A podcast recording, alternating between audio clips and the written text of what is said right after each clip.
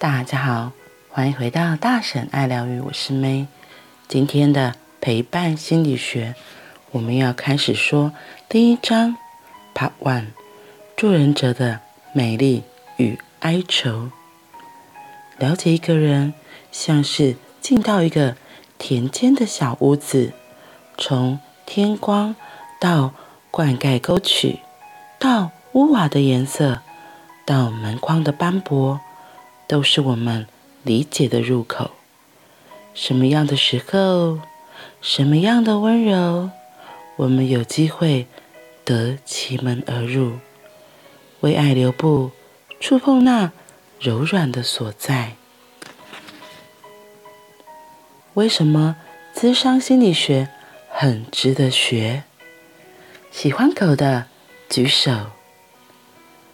学习。常常是为了知晓如何面对那本来没有出路的生命难题与挣扎。那么，选择什么来学习，让自己的眼睛更明亮，让自己的心更宽广，似乎就变得挺关键。当我说学习智商心理学的时候，我并不是说要去读。智商辅导研究所，智商心理学这门学问，可能存在于一场真心动人的演讲，可以发生在周末的一个好玩可爱的亲子工作坊，也可能某一个午后在诚品书店遇见了让你驻足的一本安静的书。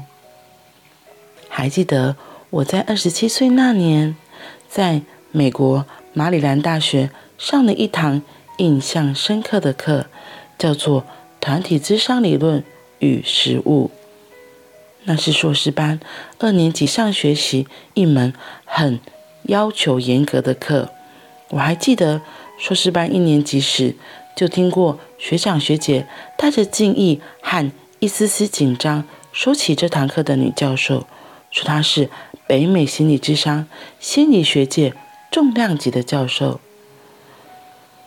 还记得是九月开学的第一周，我带着忐忑的心，还有很菜的英文，两颗眼睛左右看来看去，踏入那间满是白人、黑人，能够容纳两百人的大教室。上课是早上十点钟开始，九点四十五分，我早早就把自己。安放在第七排边边，一个看似比较安全、不会被教授叫起来问问题的角落位置。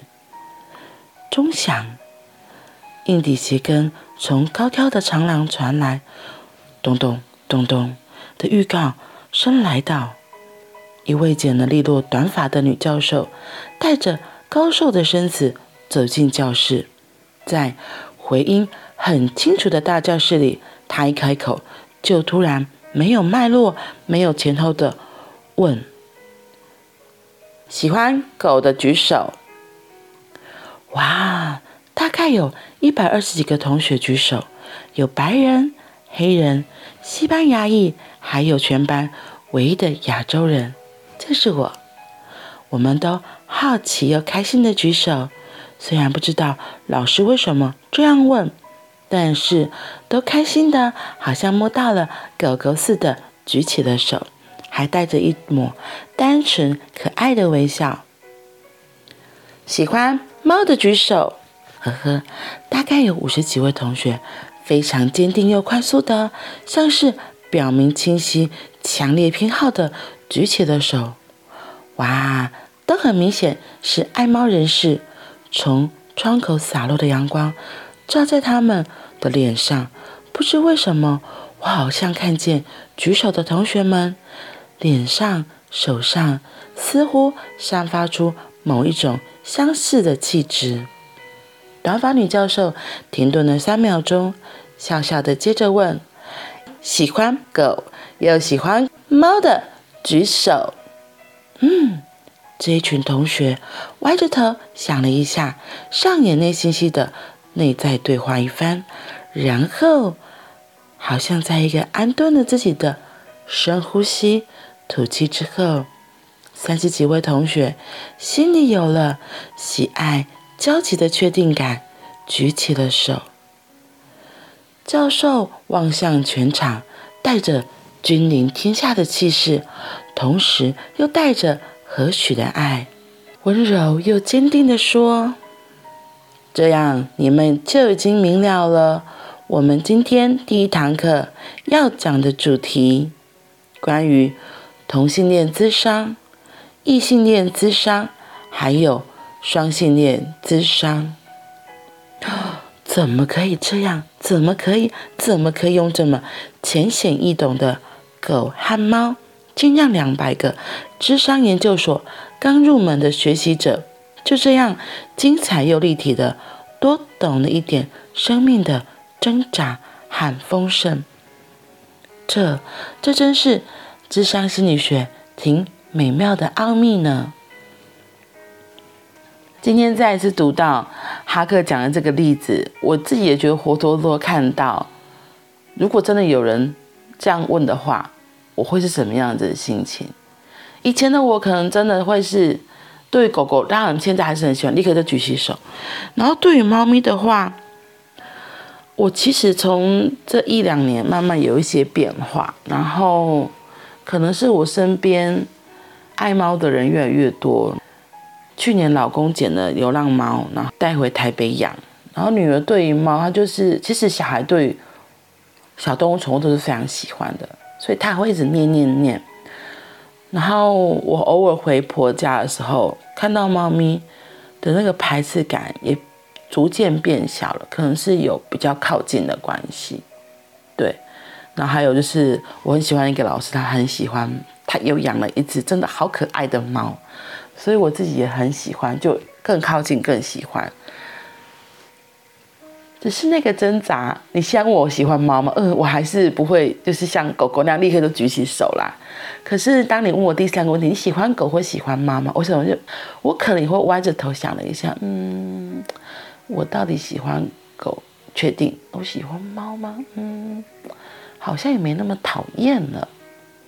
所以他用那个例子来比喻说，你是异性恋、双性恋还是同性恋这种方式，哇，真的很有意思哎！因为你喜欢一个人其实是很直接，你就知道你喜欢男生或是喜欢女生。那你就喜欢男生又喜欢女生嘛？哎，你可能就是要考虑一下下。那异性恋或同性恋，特别是同性，因为同性恋。对于现在还是会有很多一些异样的眼光，所以他们的气质我会觉得就像猫咪一样，可能是不太一样的。嗯，只是，对啊，智商心理学，我觉得哈克老师，哈克他每次都喜欢我们叫哈克啦。哈克每次在工作坊上课的时候，他的分享也像这个老师一样，他就是常会有常常会用很多的隐喻。让 常常会用很多的隐喻的技巧，不知不觉你就滑进那个隐喻里，然后就探索了自己，发现了自己。哦，原来我是这样一个人。哦，然后你会更了解自己，更懂自己一点。然后我觉得你有机会可以更懂自己，更靠近一点，你就有机会更喜欢自己，而不是更。讨厌自己，排斥自己，抗拒自己，所以是，所以这也是我为什么当我开始上了身心灵探索的课程之后，对于这一块越来越有兴趣，甚至真的，我后来的十几年花了很长的一段时间在这个方面学习探索。有的人会说，为什么我把钱都花到了这上面？那对我而言，这是更重要的。我不想要，或许赚了一大笔钱，买了房子或做了什么事情，可是结果，当别人问我说：“哎，你满意现在的生活吗？你喜欢自己吗？”我可能就是一阵静默，甚至是不用别人问，我夜深人静的时候会停下来，然后就觉得我到底都在干嘛？我到底都在忙什么？然后，甚至会觉得生命没有意义，因为像很多的这方面的老师大师，他们其实真的都是在赚了很多钱之后，才发现其实心里非常的空，非常的空，所以他们生命开始转弯，往别的地方探索。嗯，然后还有今天前面有一段，我觉得也是真的，就像是我们每个人都会这样的。我们对像这种听学长学姐说，哎，这个老师很严哦，你是不是你就有点害怕了？然后哈克就很巨细靡遗的把这个写出来，就很像我自己也是，通常很凶啊，你就发现以前学习的时候，老师很凶的课堂都会怎么样？大家自动就变做成么字形了，不是吗？所以，因为感觉旁边比较安全，不会被叫到。没想到哈克一开始也是这样，他对于陌生的环境，他也是先找个比较安全的地方，然后比较角落的地方坐下来。我看到这个时候，觉得，诶，对啊，我也是这样。我不喜欢的课，我就嗯，就是旁边一点，远一点，根本不想靠近。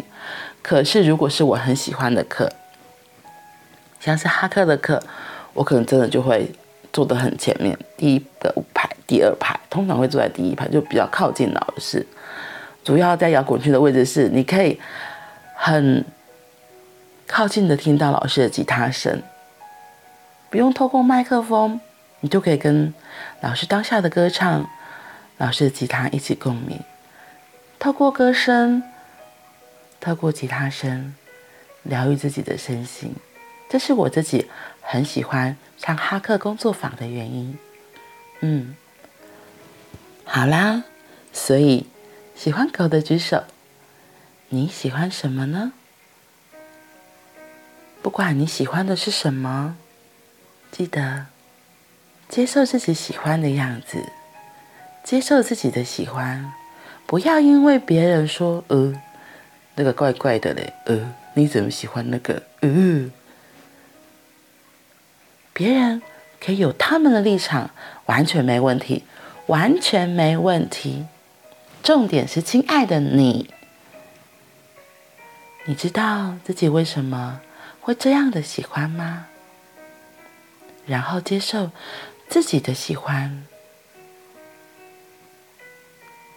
因为那样的喜欢会越来越肯定你自己，会让你自己对自己的爱。一点一点的增加，一点一点的增加，那才是最重要的事情。